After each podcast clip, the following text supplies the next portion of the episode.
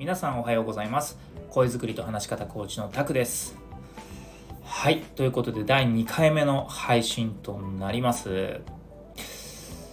いきなりですけど暖かくなりましたね。日もだいぶ伸びてきましたね。なんか春まであと少しって感じでワクワクしますよね。嬉しいですよね。ただ昨日から全然くしゃみが止まらないんですよ。もう昨日数えきれないぐらいもう何十回とくしゃみしました。なんか花粉めちゃくちゃ飛散してますよね。だから花粉症の人には過酷な時期としか言いようがないです。ワクワクできない。っていうかもう春って恐怖みたいなね、まあ、確かにそうですよね。もうこの時期になるとマスクとメガネでもう完全に、えー、花粉を防御防御してると、まあ、そんな防御せざるを得ない時期、まあ、それがそんな時期とも言えますね。はい。まあ話戻しまして、えー、春といえば新たな環境。そして新たな人間関係。でこの新たな環境新たな人間関係で必要なのってやっぱりコミュニケーションなんじゃないかと。まあ、という僕は実はめちゃくちゃ人見知りが激しくて新たな環境人間関係正直苦手です。とはいえ仕事においては苦手だからとか嫌いだからとかだからやらないって選択肢はありません。苦手だけども得意じゃないけれどもそれを自分なりに工夫して新たな環境や人間関係を形成する。これめちゃくちゃ大事だと思うんですね。ではどのように工夫をしているのか、まあ、これが今日のテーマになります。新たな環境でより良い人間関係を形成する3つの工夫。これを今日お話ししたいなと思います。苦手なことも得意じゃないこともちょっとした工夫や心がけでスムーズに展開させることができます。これコミュニケーションにおいても全く同じですね。ということでねこれからお話しする3つの工夫参考にしていただきたいなと思います。でまずは1つ目の工夫です。1つ目は第一印象に全力を注ぐ。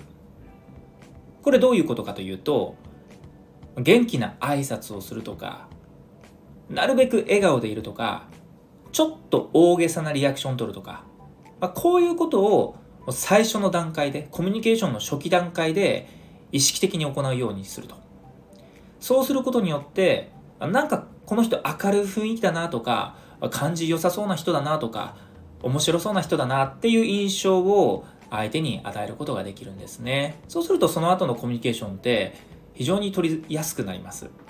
逆にそれやらないといつもの自分で居続けるとなんかこの人雰囲気暗いなとか感じ悪そうな人だなとかよく読めない人だからちょっと話しかけづらいなって印象を与えてしまうかもしれない最悪悪印象になってしまうかもしれないそうならないために第一印象ってとにかく重要なんです。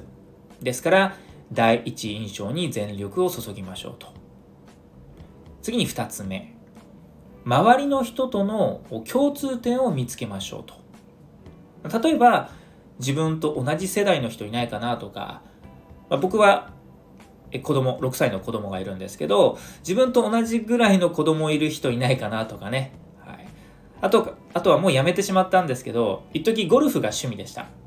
だから、え、同じ趣味の人いないかなとか、ゴルフやってる人いないかなとか、そういうね、あの共通の趣味持ってる人を探すとか、はいまあ、余談ですけど、僕は今ゴルフをやめて、まあ、割と休みの日は筋トレしたりとか、サウナしたりとしをしてます。はい。まあ、ちょっと話また戻しますが、あとは地元が同じ人いないかなとか、自分と好きな食べ物の人いないかな、あの音楽ですね。好きな音楽いないかなとか、あと、うん、車の趣味とかもそうですよね。何でもいいんです。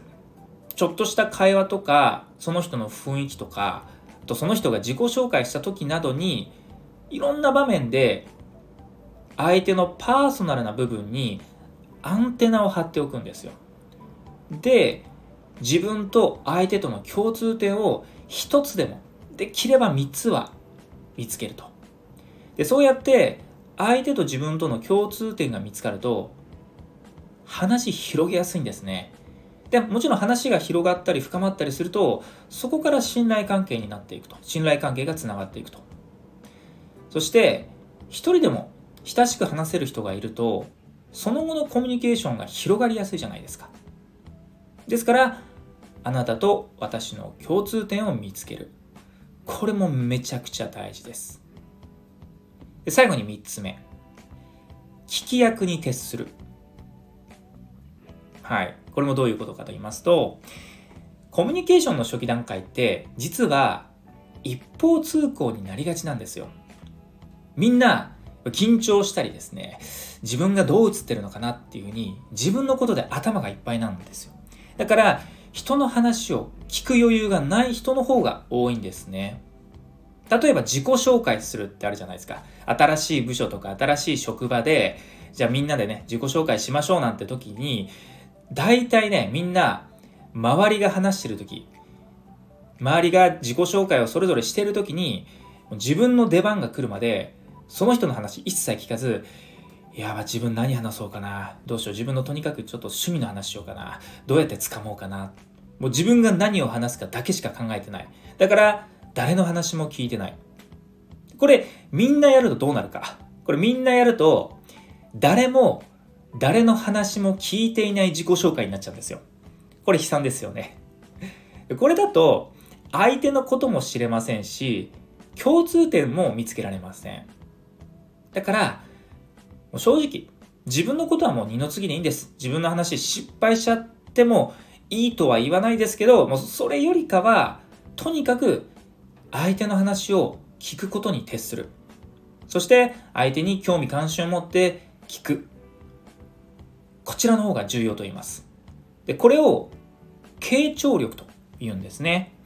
傾聴力というのは真剣に相手の話に耳を傾けて聞くという、これを傾聴力と言うんですが、えー、傾聴力を磨いて聞き上手であると。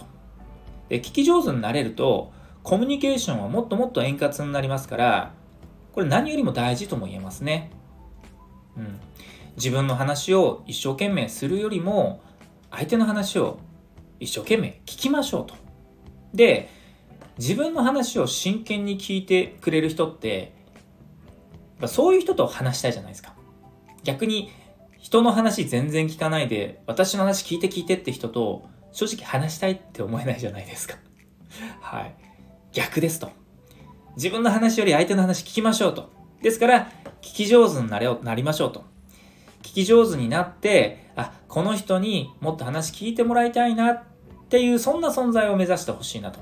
特に、えコミュニケーションの初期段階においては、こっちに、えー、重きを置いてほしいと。まあ、最後まとめたいと思いますが、新たな環境でより良い人間関係を形成する3つの工夫です。1つ目が第一印象、全力注ぎましょう。元気に挨拶、常に笑顔、ちょっと大げさなリアクションをとって、ファーストインプレッション、雰囲気で、あ、この人と話し、この人話しやすそうだなって印象を与えるようにしましょう。そして2つ目、周りとの共通点を見つけてください。ちょっとした共通点があれば、そっからね、話を広げやすいですし、自分から、あ、ゴルフ趣味なんですか？実は僕も趣味なんですとか、え、サウナ行ってるんですか？僕も好きなんですよ。話しかけやすくなるじゃないですか。ですから周りとの共通点見つけましょうと。で、3つ目。聞き役に徹する。自分の話をするよりかは、自分からちょっと話を投げかけて、相手が話してくれたら自分はもう聞き役に徹する。そうやって、まず相手にコミュニケーションを楽しんでもらうと。これらの3つを日頃から心がけていただくと、コミュニケーションは円滑になりますし、より良い関係形成ができます。話すことが苦手。なかなか自分から話しかけられない。そういった口下手さん。ね、僕も正直口下手でしたが、苦手だからできないとか、やらないっていう選択は、実は何の解決にもならないんですねできることからコツコツ取り組んでいきましょうと、まあ、最後になりましたがこれから AI 時代が急加速していきますでこの AI がどんなに僕たちの日常に浸透してもコミュニケーション力は必要不可欠です。というかコミュ力なくして AI を使い出すとこれどうなるか。AI に依存することになります。AI なしでは社会生活ができなくなります。これってめちゃくちゃ恐ろしいですよね。いわば AI に支配されてるってことです。AI に依存して支配されるのではなくて自分のコミュニケーションスキルと掛け合わせて AI を活用できる人こそこれからの時代で活躍できる。またのびのびと自由に楽しく生きていける。そういった人になれるんじゃないかなと僕は確信しています。ですから今後はさらにコミュニケーション力をリスキングしていきましょうというところで今日の配信を終えたいと思います。え皆様最後までお聴きいただきありがとうございました。それではえまた次回音声でお会いしましょう。声作りと話し方コーチタクでした。それでは。